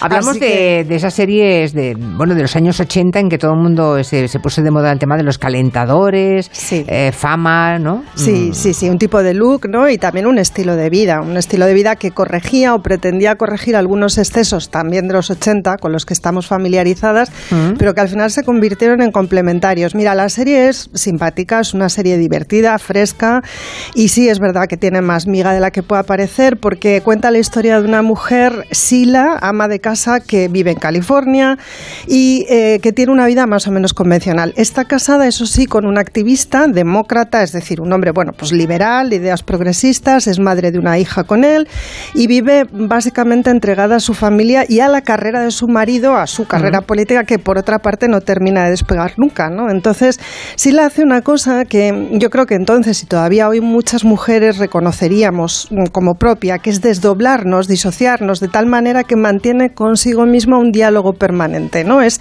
ella está pensando lo que debería hacer y generalmente haciendo justamente lo contrario. Eh, es un diálogo con mucha tensión, pero también con bastante humor. Vamos a escucharla un poquito. Hoy tomarás comida sana y equilibrada. Después de dejar a la niña en el cole, te irás directa a la clase de ballet. Será un buen día. ¿Y el café? Comida sana y equilibrada. Tres especiales con queso, patatas y un batido de chocolate. Después de dejar a la niña, Mamá. te irás directa a la clase de ballet. Han cerrado. Será un buen día. Van a despedir al profesor Rubin. Hará falta dinero. Yo te quiero, pase lo que pase. ¿Esperas que pase algo malo? No, le has confiado a este imbécil tu vida. Está claro. ¿Veis un poco por dónde va la Sí, cosa? perfectamente. Es bastante original esto de las dos voces, ¿eh? Funciona muy bien, desde el principio y en la segunda temporada lo están utilizando, quizá un poquito menos como recurso, digamos, pero, pero acompaña mucho, acompaña mucho y da bastante risa. ¿Qué le pasa a Sheila entonces? Bueno, a le la pasa, le pasa algo que también muchas mujeres van a reconocer. Tiene una bajísima autoestima, eh, tiene un enorme nivel de autoexigencia y de contención y a menudo no puede sostener toda esa contención y en esas ocasiones pues pierde el control, come sin mesura y termina vomitando. Sila es bulímica, como era bulímica Jane Fonda, que es la madre absoluta del fitness y del, aero- eh, y del Sí, aeróbic. ¿eh? madre mía, que vemos Jane ahí- Fonda en la época, sí, sí. terrible, terrible. Lo mismo, lo mismo, ¿eh? Speed, bulimia y aeróbic. Eh, bueno, como digo, ella tiene una imagen distorsionada de sí misma y un problema muy serio para formular con cierta asertividad sus necesidades y sus deseos. Su matrimonio no es satisfactorio, su vida en general no termina de ser todo lo satisfactoria que ella le gustaría, pero no es capaz de, sabiendo todo esto y siendo consciente, actuar en consecuencia. Así que aguanta y aguanta y aguanta hasta que, bueno, un día un poco por azar, como le pasó a Jane Fonda, se pone la cinta del pelo, se calza los calentadores y comienza a hacer aeróbica. A partir de entonces su vida cambia.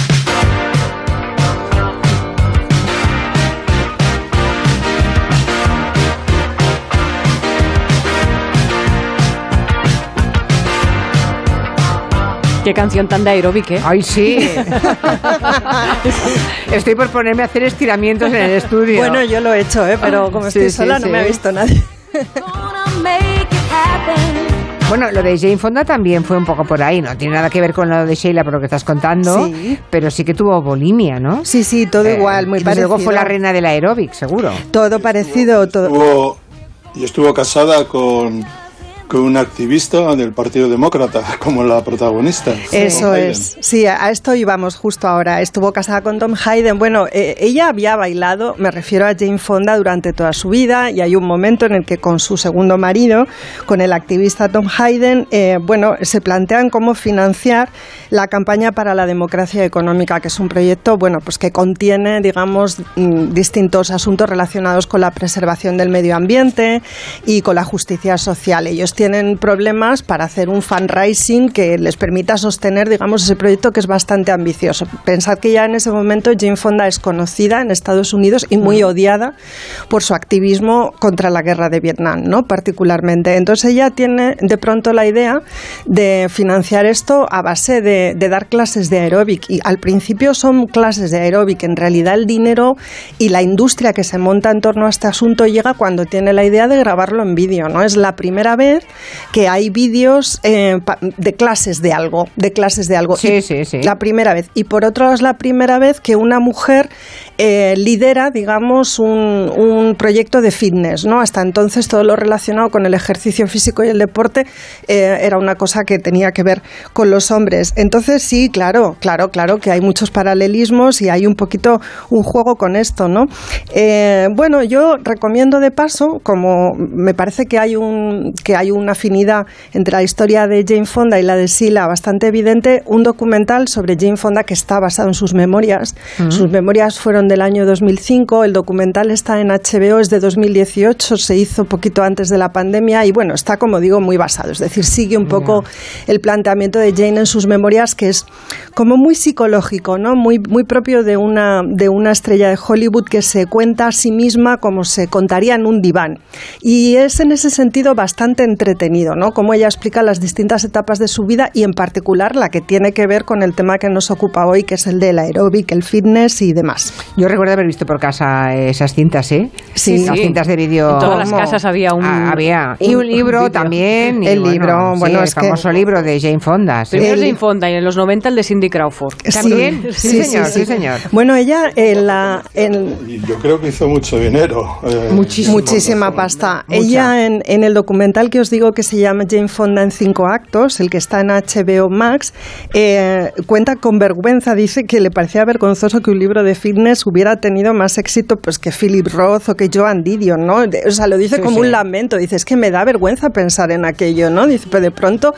Y bueno, ahí también eh, hay un problema que también eh, se refleja en la serie, en, en la serie que estamos comentando hoy En en, Physical, Physical, sí. eh, que es que el marido lo percibe, eh, bueno, pues como una relación de competencia en el momento en el que Jane Fonda empieza a tener éxito, Tom Hayden mm, tuerce un poquito el morro, ¿no? Porque esto era para financiar una campaña política y de pronto te estás convirtiendo en un icono eh, de, que referencias exactamente qué. Bueno, pues había feminismo también en el aeróbic, ¿no? Y esto también pasa en Physical, ¿no? El, el marido demócrata y progresista de Sila, lo del feminismo de boquilla bien, pero luego Ya, llevado a la práctica le da algunos problemas. O sea, como en la realidad misma. Esa, esa- va. Vas- Veo que me has entendido muy bien. He entendido perfectamente. Nada, nada nuevo bajo el sol, vamos. Sí, sí, sí. Tenemos sí. algún fragmento más, ¿no? De Sheila, de Physical, ¿te has traído? Eh, no, me he traído ya, bueno, pues contaros, o sea, ¿No? y- Ah. no, creo que de, de la serie ya no, nos quedaba, bueno, que bailáramos un poquito al final, pero sí que eh, contaros que, mm, que la serie, como se está emitiendo ahora la segunda temporada, pues es una buena recomendación para el verano, o sea, quiero decir, si no habéis visto la primera, eh, son capítulos de media hora, se ven bien y sobre todo estas nos permiten buscar en ellas más cosas, ¿no? Porque luego te vas a ver el documental de Jane Fonda y luego te pones a pensar en esto del fitness y el feminismo, porque ahí ha habido unas conexiones muy interesantes en los 80 que hemos visto no hace tanto, ¿no? Con el feminismo en la tercera hora también mezclarse con la industria de la moda. ¿Os acordáis cuando hace dos años todas llevamos camisetas que decían yo soy feminista? Ahora ya no nos las podemos poner porque igual nos pegan por la calle, pero bueno. O sea, que decir que hay muchas cosas para pensar en torno a este asunto y la serie está entretenida y lo que traigo es un temita final también muy de aeróbic. A ver. Hombre.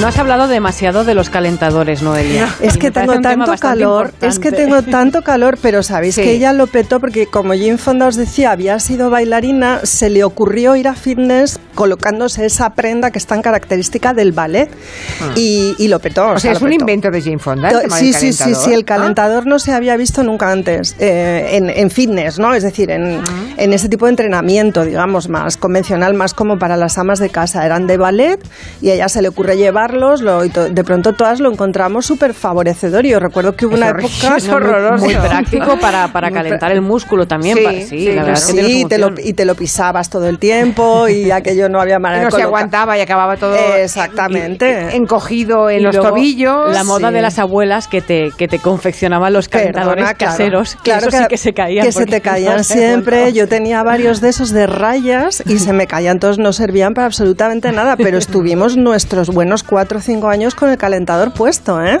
Sí, sí. Sí, sí. Estoy viendo una imagen reciente de Jane Fonda, una muy reciente que acaba de poner en Twitter una oyente, Cristina. Y, mm, y yo iba a hacer el comentario de que es una de esas mujeres de, del Star System que ha envejecido muy bien.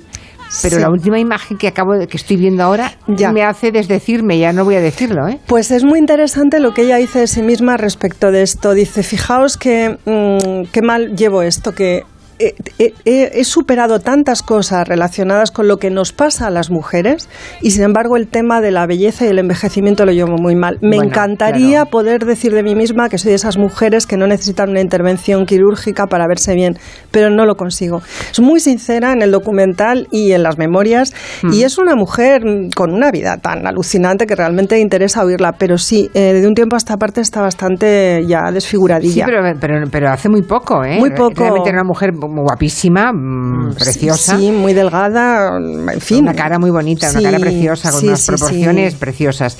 Pero la verdad es que no, hacía, no sé, quizá un par de años que no me fijaba en la cara de Jane Fonda y, y veía que iba envejeciendo muy bien, que obviamente se había hecho cosas, cosas, cosas, cositas, pero todas eh, seguía siendo Jane Fonda, pero es que ahora estoy viendo una foto en la que ya es esa mujer que todos hemos visto mil veces en todas Sí, partes. sí. Ya es esa mujer de unos pómulos Sí. pronunciadísimos, redondísimos, imposible.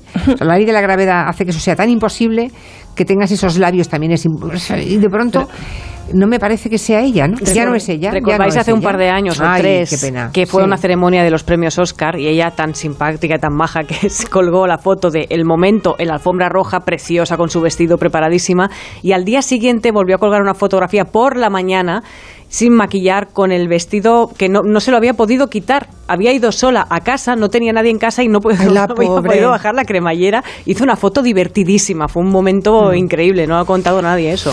Bueno, esta semana hemos conocido una historia muy escalofriante que tiene que ver con el deporte, eh, la de un atleta somalí, que es Mo Farah, que ha sacado a la luz un, un pasado tremendo, ¿no? Él fue víctima, cuando era niño, de tráfico de personas y es la historia en la que se ha fijado Santi Segurola. Cuéntanos, Santi.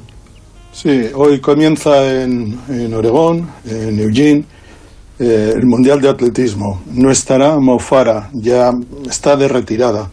Hay que decir que Mo Farah es un atleta británico que es cuádruple campeón olímpico de 5.000 y 10.000 metros. Ganó dos medallas de oro en los Juegos Olímpicos de, de Londres y otras dos en 2016 en los Juegos Olímpicos de Río.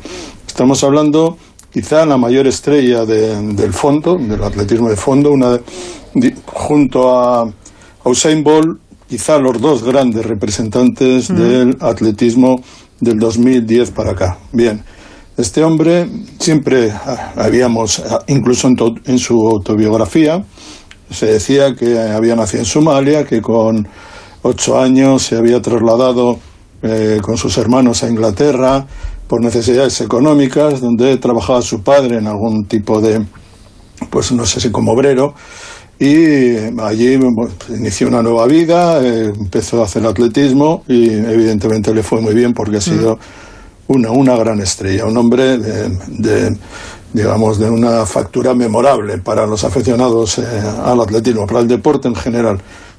Eh, en Inglaterra o en el Reino Unido, perdón, eh, se le nombró caballero de la, de, de la Orden del Imperio Británico, es por lo tanto Sir Mo Farah, Mohammed Farah, Eh, y esto es lo que sabíamos de él hasta, hasta ayer, digamos, porque ayer la BBC emitió un documental en el que interviene el propio Mohamed Farah o Mo Farah diciendo que él no es Mohamed Farah, que él es eh, Hussein Abdi, que nació en, en Somalia en los tiempos duros, de, durísimos de, de- de Somalia, de los años eh, 80, se trasladó, y bueno, se trasladó al norte de Somalia, un territorio más en paz, más pacífico, pero allí le ocurrió algo que suele ocurrir y que muchas veces miramos hacia otro lado o ni tan siquiera miramos. Y es que hay tráfico de personas, hay tráfico de niños. ¿Pero qué hicieron? ¿Lo secuestraron o, o lo dieron sus padres, su familia? una, una señora, eh, estoy contando la versión que él cuenta, Sí, sí, sí, que claro, claro, contó claro. ayer, ¿eh? Sí, sí, sí, sí, claro, Eh, claro. Él eh, dice que una señora británica le dijo que eh, las condiciones en las que vivía eran lamentables y que eh, debería ir a- al Reino Unido, a Inglaterra, con ella y con su familia, que era una familia estupenda, tal, no sé qué, no sé cuántos, y que simplemente tenía que eh, cambiar de identidad. Debería cambiar su nombre por el de otra persona, otro niño probablemente, que se llamaba Mo Farah, Mohamed Farah. Y se lo dijo bien claro. Durante todo el viaje le dijo, cuando llegues a las puertas de inmigración del aeropuerto de Heathrow, tú olvídate de tu nombre, tú te llamas Mo Farah. Y así fue. Cuando le preguntaron al niño cómo te llamas, Mo Farah, y adelante y entró.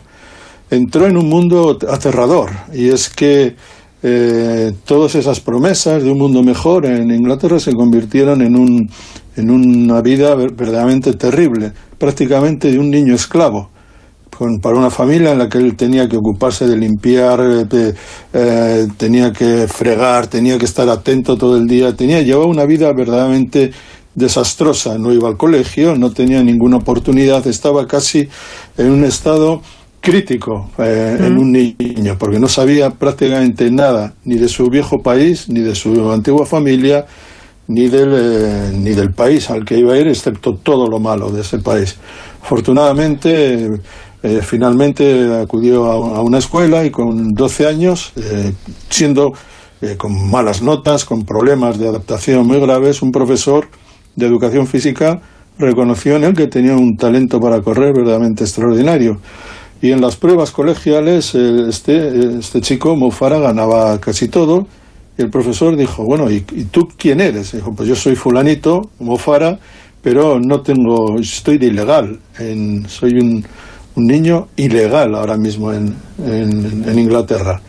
Esta persona eh, llamó al Ministerio del Interior y dijo que tenían que eh, nacionalizar, a Mm. darle la carta de ciudadanía a este niño, le habló muy bien de él, que era un gran atleta, tal, un gran proyecto de atleta para ser un crío, tal. Finalmente le dan la, la nacionalidad británica y ahí comienza una nueva vida, que es la vida de un deportista. Hay que decir que le cambiaron de casa, le cambiaron de familia, le cambiaron de todo. Y Porque en de ahí- teoría, Santi, en teoría, la familia que lo tenía, ¿lo tenía como si fuera uno de sus hijos o no? Aparentemente. No, eh, no, sus hijos vivían bien y él era un empleado. Ella era, un, era, era el criado, era el esclavo, Él digamos. era un criado, era un esclavo. Ya, Sí, vale, de- vale. sí, de claro, porque tampoco recibía nada. Pero una familia negra también, supongo, claro.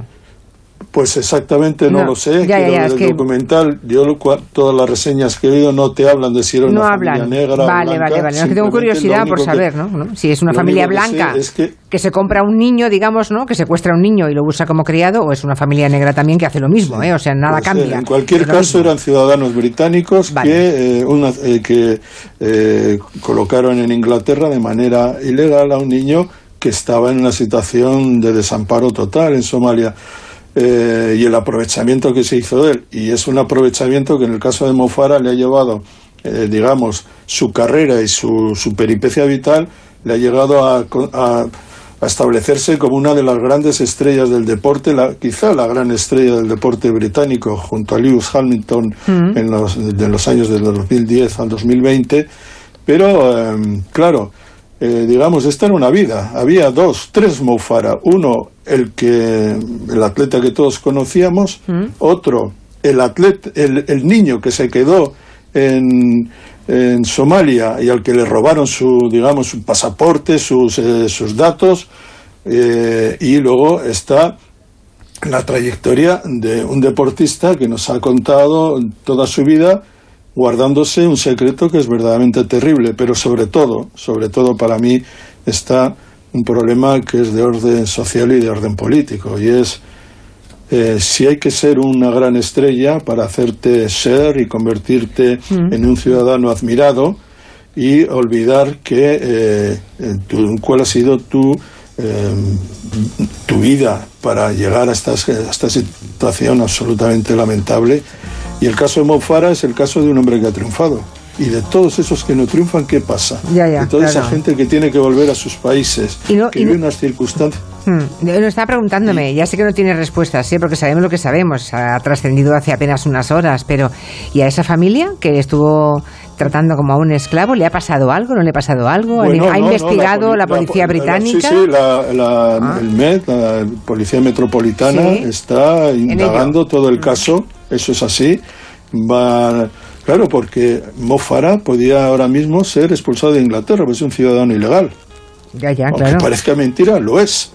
O sea, digamos, su, su carta de nacionalización lo hizo siendo ilegal, no habiendo declarado su propio nombre y por lo tanto puede estar en condiciones de ser expulsado, ser mofara del Reino Unido. Ya ha dicho, desde luego, la policía que no, los políticos evidentemente han dicho que todo lo contrario, que esa declaración es una declaración valiente, todo lo que se quiera, pero eh, cuánta gente, cuánta gente a nuestro alrededor, en nuestro propio país, desde luego en toda la, Europa occidental, está en situación de ilegalidad extrema, hace, siendo víctima del tráfico, de un negocio verdaderamente impresionante y con una mirada cínica, hipócrita de los ciudadanos como si fueran un problema además y como si nos dieran un dolor de cabeza, cuando el dolor de cabeza y la verdadera situación verdaderamente infame es la de esta gente. Si este caso sirve para que alguien se preocupe por saber la realidad de todos estos niños que salen de África, los que no los vemos, excepto cuando mueren en las pateros o llegan a las playas, pues será mm. mejor. Pero me da la sensación de que todo esto, como, como tantas cosas, se pasará, veremos el, el documental, que creo que lo emitirá en España, creo, la Paramount eh, eh, Comedy, no, Paramount Televisión, y a partir de ahí veremos eh, en qué el éxito que tiene y si hay consecuencias. Y también eh, es cierto que si esto es lo que ha dicho en este, en este documental, habrá que indagar más porque hay aspectos que quedan en el aire. Como tú, tú te puedes hacer 200 preguntas de, todo esto mm. y eso es lo que sabremos en el futuro. Lo que sabemos hoy es, lo que, Moufara no es, es que Moufara no es Moufara o está o es un niño que no pudo salir de allí, que está con una identidad, con su propia identidad robada en Somalia. Hacemos una pausa, que son ya las 6 y 38 minutos y aún tenemos que hablarles del Festival de Jazz de Vitoria y de alguna cosa más. En Onda Cero, Julia en la Onda, con Julia Otero.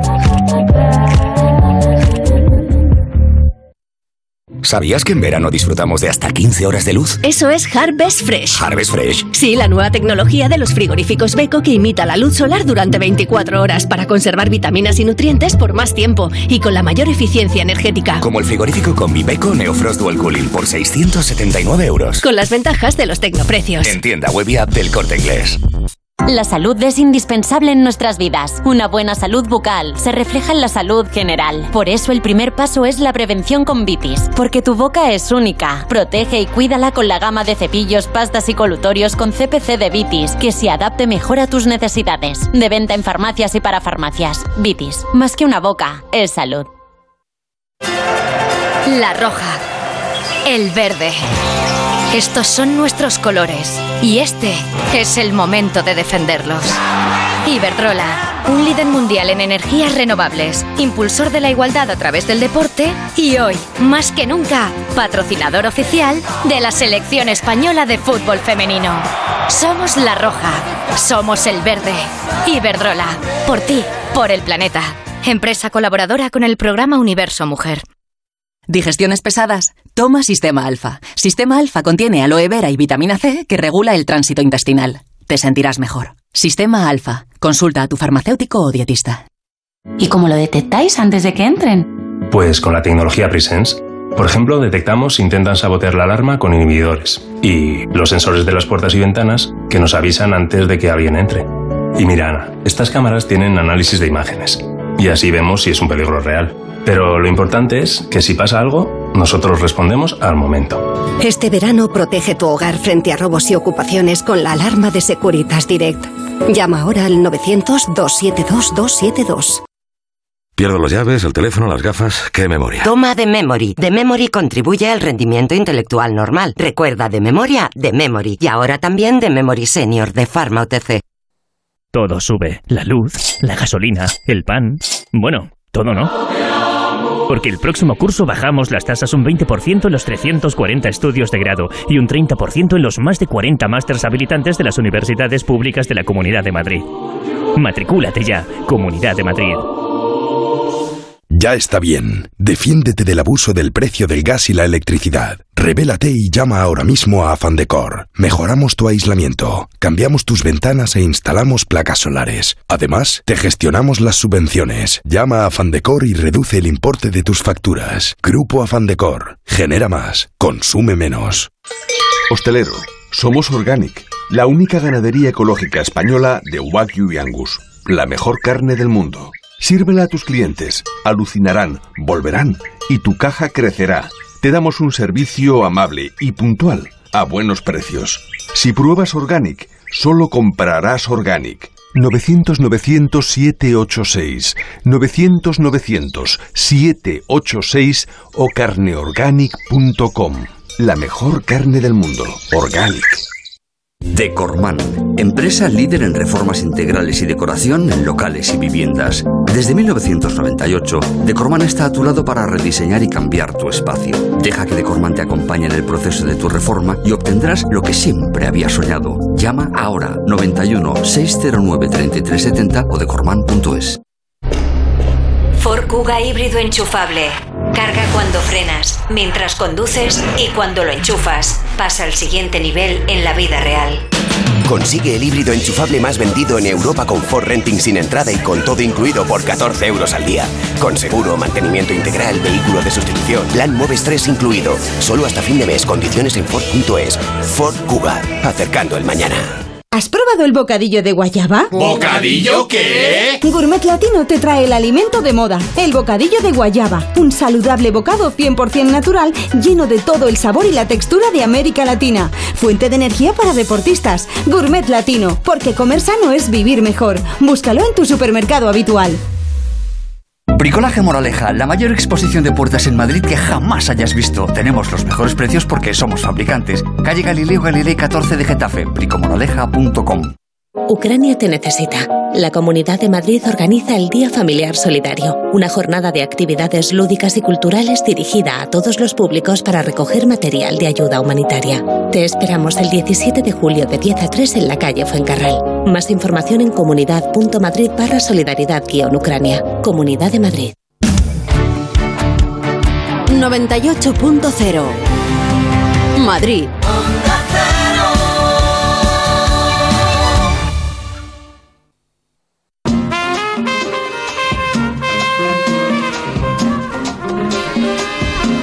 Venga, que suene el jazz, porque estamos de lleno en el Festival de Jazz de Vitoria, pero es un año triste para los habituales, ¿verdad? Sí, hay mucha tristeza por la muerte de Iñaki Añúa, su director durante 40 años, y es la persona que puso el nombre de Vitoria en lo más alto de la cultura europea gracias al Festival de Jazz, ¿no? Bueno, pues nos ha dejado además estos días que estamos justo En plena precisamente edición, en ¿no? plena edición.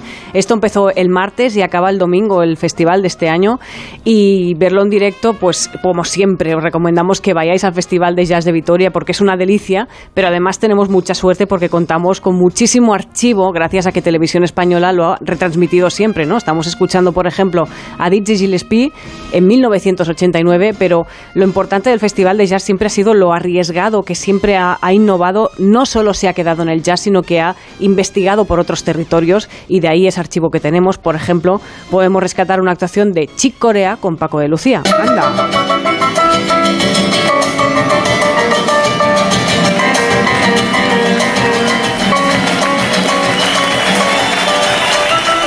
Chick Corea y Paco de Lucía. Ahí, con el fondo en directo, que se Sí. note, que se escuchen los aplausos Sí. y que llegue esa onda expansiva de lo que es un directo, ¿no?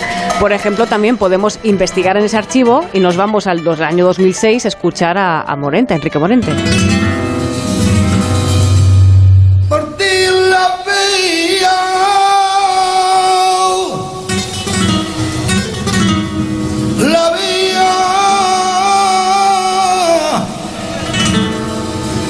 Se me va. Que se me va. Y qué bien casa el jazz con el flamenco. Es Sí, una mezcla increíble, tan increíble como lo que escuchamos en 2014, la orquesta Buenavista Social Club.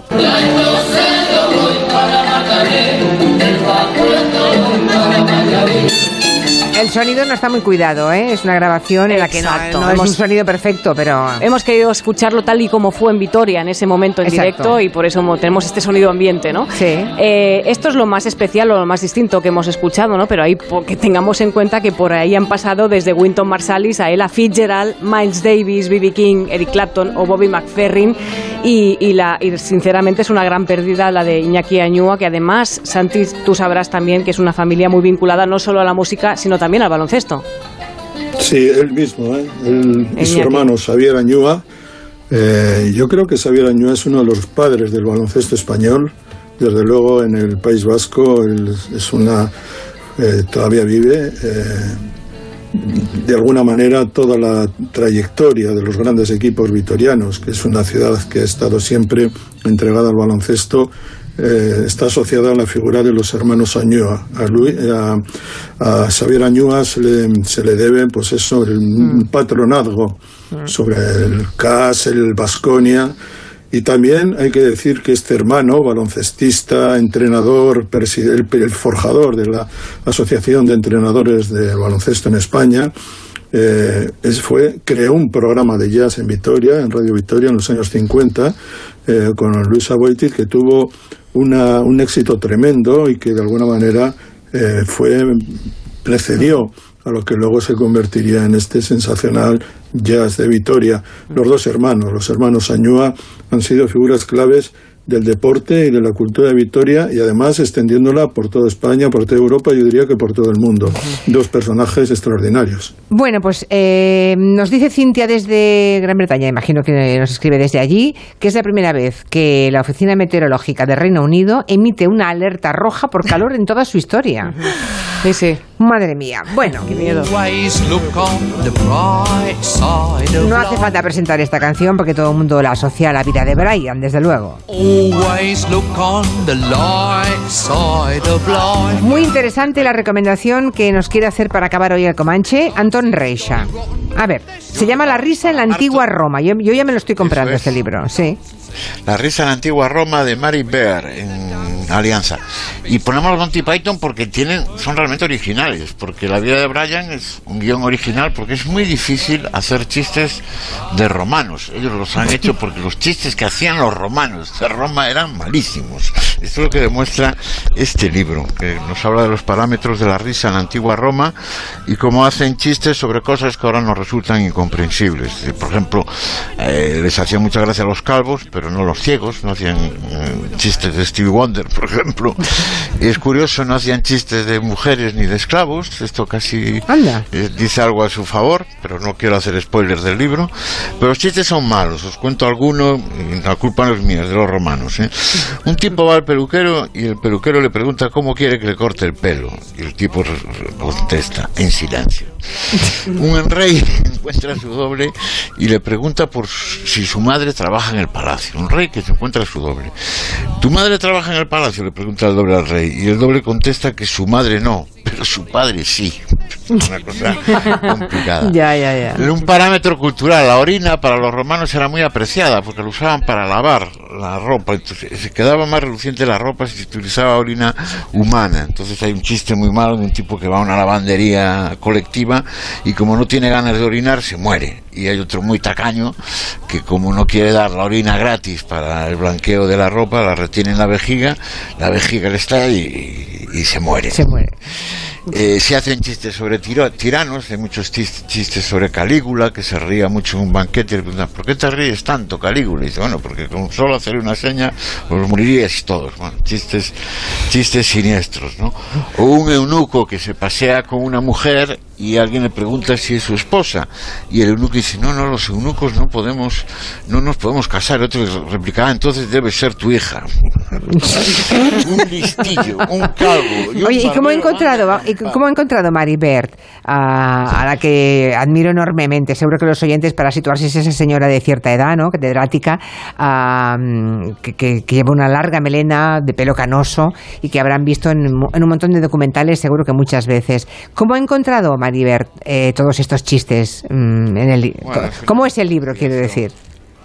Bueno, es un, es un ensayo, es, es de fácil lectura, ella hace su razonamiento que es más una antropología cultural en Ya. cada momento, te lo, te lo explica todo muy bien. Es, la verdad es que eh, es un poco como son los documentales de Mariper.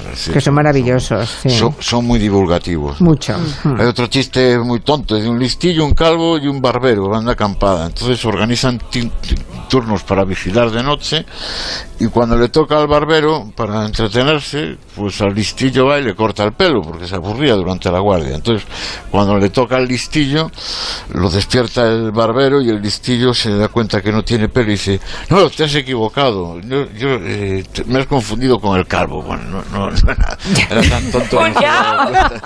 Madre mía. de cuñado. No. Ya, ya, ya. o sea, porque- Bueno, que los, los romanos hicieron mejores acueductos que los chistes. Ya, ya, ya.